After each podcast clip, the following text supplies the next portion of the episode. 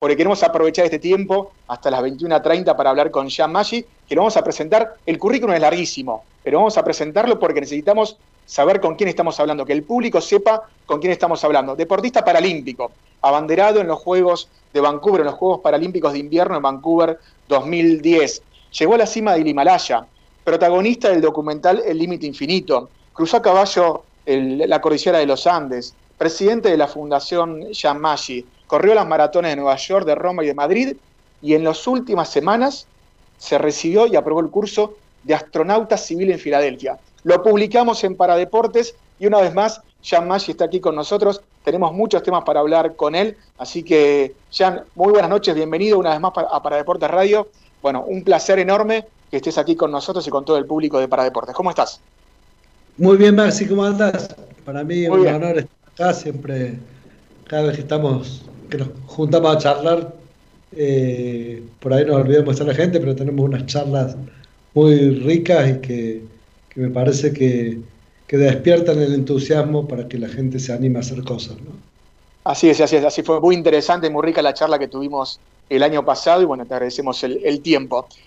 voy, a, voy a arrancar porque nos mandaste un video eh, de anuncio en Paradeportes, lo subimos a nuestro, a nuestro Instagram y dijiste, les voy a contar, a contar cuál es mi próximo sueño. Así que tu pregunta nos da pie para arrancar la charla. Contanos, ¿cuál es tu próximo sueño? ¿Qué nos vas a contar? Bueno, mi próximo sueño convertido en plan, ¿no? Porque eh, dicen que si los sueños no se convierten en plan, terminan en, alucinaciones, ¿no? Eh, lo que estoy eh, queriendo es ir al espacio y bueno, y ya estoy casi como la puerta del espacio porque he llevado a cabo eh, muchos procesos y he cumplimentado muchos pasos eh, que, me, que, me, permiten estar muy cerca eh, de poder cumplir este sueño, que muy lejos de todo lo que piensan, que quiero ver las estrellas de más cerca, yo quiero ver la Tierra en un todo. ¿no? a mí lo que me llama la atención es poder yo creo que es muy importante en, en, cada cosa que se desafíe uno que se, o que sueñe uno, que quiera perseguir uno, creo que lo más importante es eh, cómo uno a raíz de ciertos acontecimientos de la vida puede cambiar la perspectiva de la vida. ¿no? En mi vida ha habido muchas cosas eh, o muchos acontecimientos que me, me, han ido ampliando mi perspectiva, cambiando mi perspectiva. Puede haber sido una, pararme con la tecnología biónica a los 50 años por primera vez, el Himalaya, mi primer maratón. Eh, en Nueva York, eso, hay distintos acontecimientos. Y creo que esto también de, de, soñar con ir al espacio, si lo logro, eh, va a ser eh, cambiar justamente la perspectiva del mundo, eh, viéndola en un todo, ¿no? desde lejos y dentro de esta inmensidad que es el universo. ¿Cómo fue ese, ese proceso? ¿Estuviste, te recibiste, se, te recibiste, se aprobó un curso? ¿Cuál es la palabra correcta? eh, de que sos ahora astronauta civil. ¿Cómo, cómo se denomina? Astronauta civil pasajero, vamos a aclarar que no voy a, que no voy a tripular ninguna nave. Eh, eh, digamos, yo voy como pasajero eh, y lo que hice es justamente aprobar el curso en Nastar Center, que es un centro, el único centro en los Estados Unidos que está aprobado por la FAA, que es la federación que, la asociación que controla todos los vuelos eh, aeronáuticos y aeroespaciales. Eh, este centro, Raster Center, solo, este curso solo lo han completado 400 personas. Eh, entre ellos está Richard Branson, que es el fundador y el dueño de Virgin Galactic, que es una de las compañías que pretende llevar civil al espacio. Otro de los que ha tomado este curso ha sido Buzz Arling, que muchos no lo conocen, pero tiene dos particularidades, Buzz, que, que, el muñequito de Toy Story, Buzz, Buzz Lightyear, está inspirado en su nombre, y la más importante que fue el segundo hombre de pisar la luna, y que tal vez que por esto de ser el segundo, eh, Armstrong lo dejó en, un segundo plano. Eh, bueno, este curso hace nada, días que lo completé en Filadelfia. Fundamentalmente eh, tenemos que probar que mi cuerpo aceptaba, podía tolerar la fuerza G, la fuerza G lo necesario para salir de la atmósfera.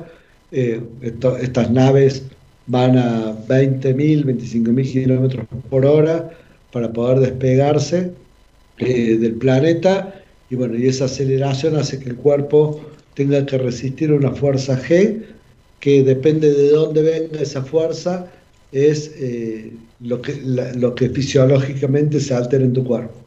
Básicamente, para ser rápidos y, y, no entrar en muchos tecnicismos, hay dos fuerzas que, que, yo voy a sentir arriba de la nave, que es la eh, GZ, que es la que viene de arriba, y la GX, que es la que viene del frente. La GZ eh, lo que hace es dejarte sin sangre el cerebro, si no haces ciertos movimientos, la fuerza GX te asfixia. Eh, esta fuerza G es la que nos tiene sentado a mí, a vos, hoy en este, o a cualquiera lo que, nos tiene en la Tierra. Un G es la fuerza de gravedad que atrae la Tierra, que nos tiene, bueno, como dije recién, acá. Eh, estas naves generan la fuerza 6X, eh, que sería 6 por el peso de cualquiera de nosotros. En mi caso yo peso 60 kilos, es sentir 360 kilos, una fuerza de 360 kilos sobre tu, pecho, digamos. Literalmente como si te sentas un elefante en el pecho, ¿no? Y la fuerza GZ, que viene de arriba, es 3, que es 3 veces tu cuerpo.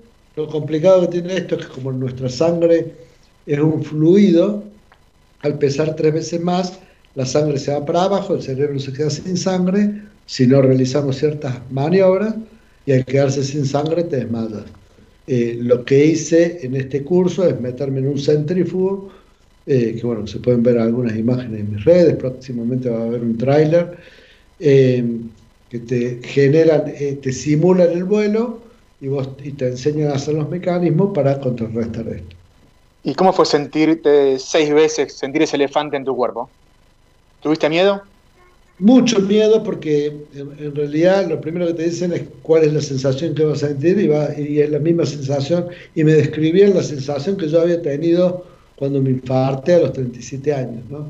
que fue bueno, el, infarto un poco que me salvó la vida y que me, que me catapultó el deporte. Los que no conocen mi historia pueden ver El Límite Infinito en Netflix y ahí cuenta bien esta parte del infarto. Pero bueno, básicamente lo que el instructor me contaba era esto de la sensación de que yo sentí en el infarto, entonces bueno, uno, uno siempre queda con ese fantasma del infarto, eh, a pesar de todo lo que he hecho yo después. Y entonces eh, los temores están, estamos hablando de, de, máquinas de alta complejidad, estamos hablando de, de máquinas que levantan mucha velocidad, es una exposición importante, pero bueno, creo que lo importante es estar preparado para eso y no aventurarse en este tipo de cosas, ¿no? ¿Cuánto tiempo duró el curso entre que arrancaste y aprobaste y te recibiste bueno, de astronauta? Es una etapa ahora de 48, de 48 horas, eh, donde normalmente este curso se hace eh, con un grupo, el Nastar Center se cerró para mí, eh, porque bueno, está esto de que para contrarrestar la fuerza G hay que hacer ciertas maniobras donde está muy involucrada la parte muscular de media baja del cuerpo, todo lo que es abdomen y glúteos y muslos, y bueno, que es la parte que yo tengo paralizada o parcialmente paralizada, producto de mi polio. Entonces, como, como, ah, como mis médicos tenían dudas, el centro tenía dudas, la compañía tenía dudas, entonces decidieron cerrar el centro y hacer las cosas eh, paulatinamente. Eh, por suerte todo eso funcionó eh, muy bien, no tuve ningún problema más allá de, este susto y de esta sensación que por momentos es poco agradable, pero bueno, pensando que esta sensación te puede hacer salir del espacio y flotar en el aire, eh, creo que vale la pena.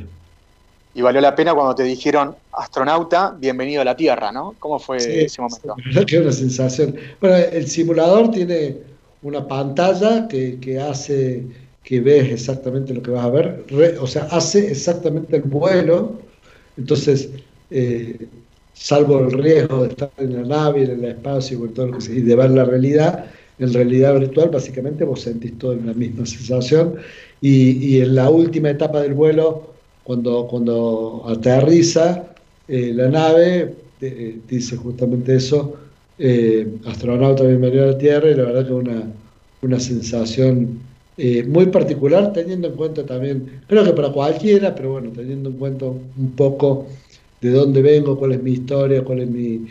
Eh, yo siempre digo, eh, cómo si uno hubiese sabido este, esta, cómo iba, se iba a resolver mi vida, qué bueno hubiese estado hacer apuestas, ¿no? En aquella época, hace 50 años o 55 años, cuando, o 57, cuando me enfermé de polio, eh, porque la verdad que no me hubiésemos llegado de plata, porque vos, todo fue en contra de las estadísticas, ¿no? Así que, así que nada, yo estoy yo disfruto mucho de los procesos, ¿no? Yo disfruto mucho de esto de, eh, disfruto del desafío, del logro, pero todo, toda la preparación, todo lo que lleva eh, poder llegar hasta, hasta, yo siempre digo que muy, muy importante cómo uno llega a la línea de partida, ¿no?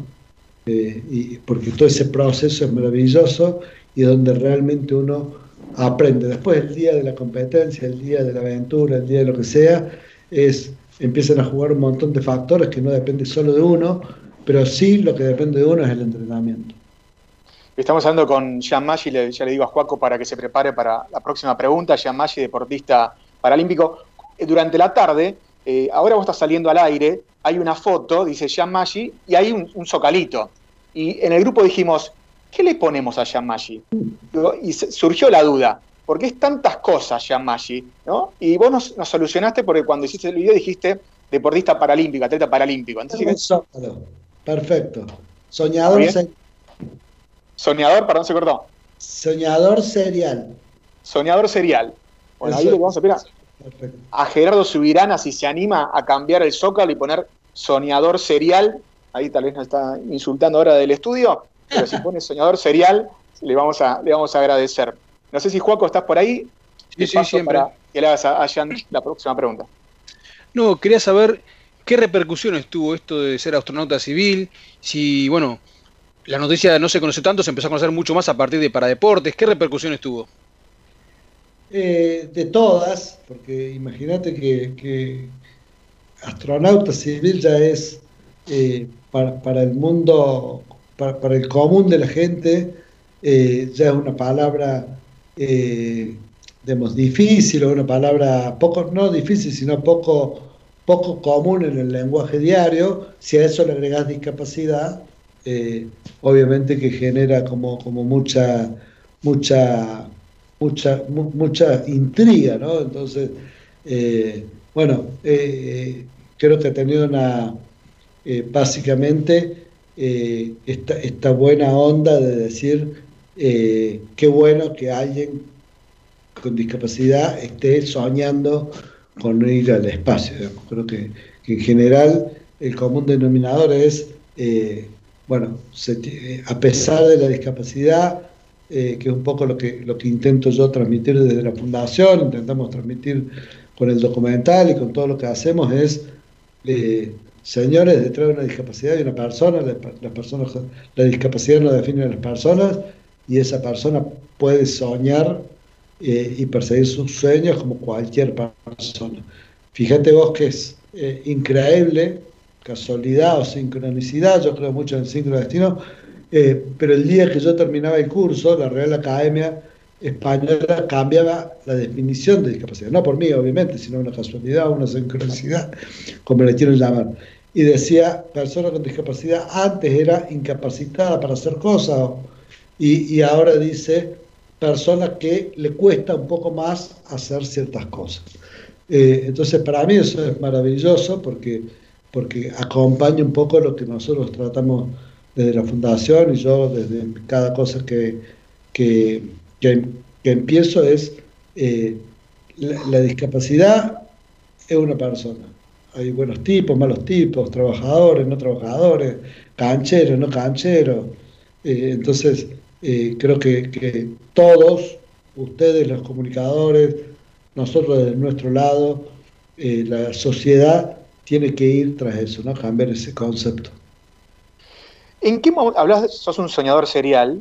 Eh, ¿En qué momento del día soñas más? ¿En qué momento del día te inspirás? Hay momentos, puede ser a la mañana, a la noche. ¿Tenés en, algún momento de las 24 horas, 24 horas tuyas, que son muchos más para, el resto, ¿no? Que el resto. Pero hay algún momento que decís, acá se te prende la lamparita y salís disparado para cumplir ese sueño y armar ese plan? Mira, yo soy muy curioso, ¿no? Entonces creo que, que, la curiosidad con la, con la capacidad de soñar y de, y de perseguir sueños es como, como explosivo en ese sentido. Eh, con todo esto del espacio, que, que llevo un año de entrenamiento físico, o sea, si bien me, conservo atlético desde que empecé a hacer deporte, nunca, digamos, siempre, siempre he estado bien físicamente, he empezado a hacer cosas específicas para este, para este emprendimiento, ¿no? Entonces, eh, entre ellos trabajar la zona media y, mucho trabajar la respiración y la meditación, porque lo más importante en una nave que va a esas velocidades y que manejan otros y que qué sé yo, eh, y, que, y, que, vamos a hacer algo que no, es muy común, eh, tu cabeza funciona eh, a mil por hora y bueno, bajar los, los decibeles y bajar las ansiedades, para eso la meditación y la respiración funcionan fantástico. Entonces, estoy siguiendo ciertas corrientes de la meditación, porque no, no todas las meditaciones son iguales. en una de ellas eh, uno puede visualizar, en su meditación tiene que visualizar cosas que van a suceder en el futuro, entonces es un momento fantástico para mí donde puedo, donde puedo visualizarme en cada uno de estos sueños que estoy persiguiendo. Quisiera volver a, la nave, al momento de la nave. Si bien un simulador, decías que me gustaría ver la Tierra eh, en un todo, pero ¿qué, ¿qué, sentiste? Eh, ¿Cuál fue la sensación de ver, aunque sea la Tierra, desde un simulador pero imagino que ese simulador te mostraba la Tierra tal cual es. ¿Tuviste la, posibilidad, el tiempo para poder disfrutar ese momento? Y, ni, o sea, creo que un poco la sensación del Himalaya cuando, eh, cuando estaba llegando ahí, eh, esa mezcla de, agotamiento, de, buenas sensaciones, de la sensación de haberlo logrado, eh, son momentos como muy bravos emocionalmente físicamente, de mucho desgaste, de mucha adrenalina. Entonces creo que esas cosas uno las disfruta una vez que todo eso pasó y puede ver, eh, eh, puede ver ese momento eh, desde un poquito más lejos. ¿no? Yo han pasado cinco años en Himalaya y cada vez que, que me meto en ese mundo, viéndolo a cinco años, cada vez le encuentro mejores sensaciones. ¿no? Entonces en esto pasa un poco lo mismo. ¿no? Yo volví de Filadelfia eh, salimos a las 11 de la noche en un vuelo, eh, hice escala en Miami y estuve eh, casi 36 horas sin poder moverme en la cama, ah. entre, la fuerza G que había sentido y el agotamiento y, fundamentalmente esto de que todos los niveles de adrenalina bajan, queda hecho un trapo, ¿no? entonces creo que hoy me pasaron el primer corte de un tráiler con toda esta movida de espacio que obviamente eh, van a tener apenas lo tenga, eh, está, que, está, a, mí me gusta mucho, que está, bueno, obviamente está hecho por 100 bares, eh, por la productora Campanella, y, digo, bueno, que encuentro todas las sensaciones que, que por ahí no pude disfrutar en ese momento. ¿Va a haber un documental de esta experiencia? Supongo que si logro ir al espacio, eh, sí, sí, o sea, la idea es que sí. Eh, yo, tuve esta, esta visión o esta suerte o, esta, o, esa idea que se te cae en algún momento, eh, que desde mi primer maratón de Nueva York empecé a documentar todo lo que hacía. ¿no? muchas veces sin saber por qué. Si vos me decís que yo iba a pensar que las imágenes de Nueva York, tomadas con una cámara eh, de esas grandotas, que, que inclusive para, para convertirlo a la, tecnología de hoy hubo que hacer muchos procesos, eh, que esas imágenes iban a estar en 170 países, en 47 idiomas, eh, en la plataforma de Netflix. eh, era imposible pensarlo porque ni siquiera estaba en Netflix, pero, pero bueno, siempre tuve esto de, ir documentando estas cosas que fundamentalmente salen de lo común. Estamos hablando con Jean Maggi, soñador serial, 21 a 27, nos quedan unos minutitos para terminar la charla. ¿Qué sigue, Jean, después? O sea, ahora voy para atrás, voy una para atrás.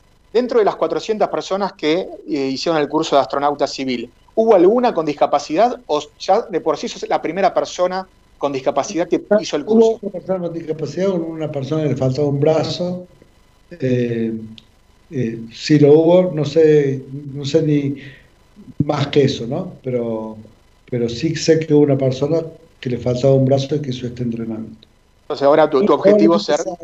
No lo sé, pero probablemente esto como van muchos militares también, eh, remilitar, porque también hacen simulación de vuelos. Eh, también, bueno, no, no, te conté ahí, pero eh, previo a esto estuve volando en San Petersburgo, en, la Florida, estuve volando Jet L-39, que son los, también son aviones de ex que, que, eran de la guerra y que, que hoy se utilizan para hacer acrobacia. Eh, bueno, también estuve haciendo eso, estuve haciendo buceo por el tema de la gravedad, de la microgravedad, y bueno, eh, pero, pero sí hubo una persona que, no sé cuál, ni, cuál es su fin, ni cuál es el, el, origen de su discapacidad. ¿Y qué sigue entonces? Más aparte de obviamente lograr ser la primera persona con discapacidad que pueda eh, orbitar la Tierra, estar en el espacio. ¿Qué otro, qué otro sueño tenés ahí en carpeta? Tantos. La, gente por ahí piensa que yo programo mucho mi desafío. O, por ejemplo, la gente piensa que esto de ir al espacio es posterior al Himalaya, que bueno, llegó el Himalaya y ahora quiere ir más alto. Y no es así. Yo chiquito ya querías. Y todos los que todos los que tenemos, yo tengo 58 años. Eh, cuando Armstrong llegó a la Luna, yo tenía 7 y a cualquier chico le preguntaba a esa edad qué quiere ser y era astronauta. Yo negando mi discapacidad por ahí o desconociendo todo lo que venía después, eh, decía lo mismo, yo quiero ser astronauta. Y, y, después, hace ocho años, cuando estas compañías... Después me ilusionaba con un astronauta, Steve Austin, el hombre nuclear, que era una ficción de ese momento, que era astronauta y que se había accidentado y que entonces le habían puesto estas piernas tecnológicas, las piernas nucleares, que para, con el tipo podía parar camiones y eso también fantaseaba, pero con sus piernas, con las piernas de ese astronauta. Y ahora, hace ocho años que, que, empezaron a salir estas tres compañías, Virgin Galactic, eh, Blue Origin o SpaceX, eh, que, que, bueno, que, hablaban de llevar civiles al espacio, a ella me entusiasmé muchísimo y empecé a mandar mail, mail, mail, mail, nunca me contestaban, hasta que mandé el límite infinito, que fue un poco el pasaporte a que me atendieran, se entusiasmaran con que sea parte de en algún momento este vuelo. ¿no? Eh, ahí veo que tenés el buzo de SpaceX. Eh, ¿Todavía Elon Musk todavía no te respondió? ¿Le mandaste carta, le mandaste todo? Estuve recorriendo las instalaciones hace un mes y medio. Eh, recorrí las instalaciones de la fábrica de cohetes, una cosa que parece de otro planeta. O sea, parece increíble que eso esté a 10 minutos de Los Ángeles. bueno, estuvimos cuatro horas recorriendo toda la fábrica. Eh, no, siempre fantaseaba antes de ir con que me lo iba a cruzar en los pasillos, pero bueno, entre las 5.000 personas no lo encontré que trabajan ahí.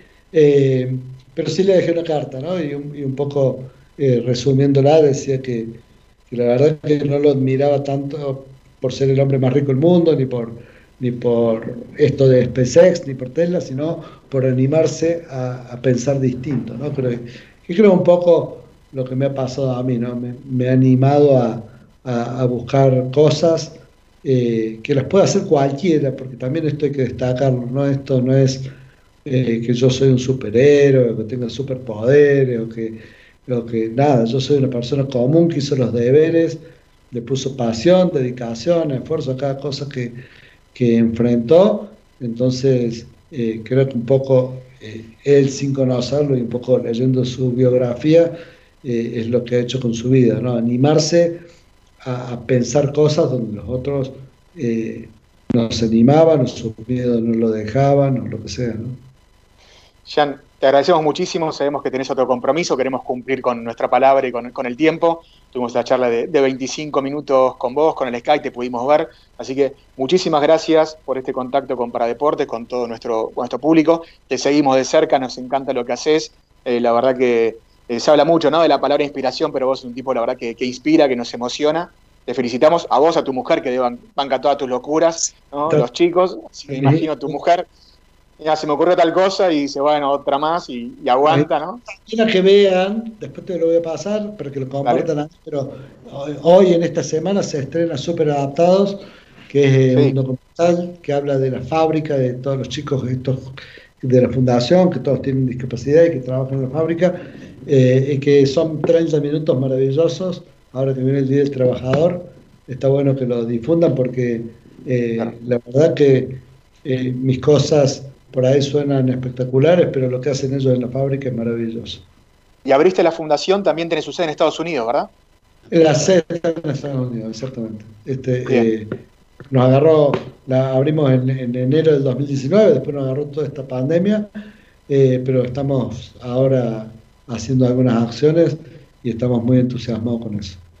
Bien, fantástico. Jan, no te quitamos más, más tiempo. La próxima seguimos para hablar de, de Super Adaptado de la Fundación todavía con mucho más, con mucho más tiempo. Un abrazo, grande y muchísimas gracias. A todos los que están ahí viéndonos.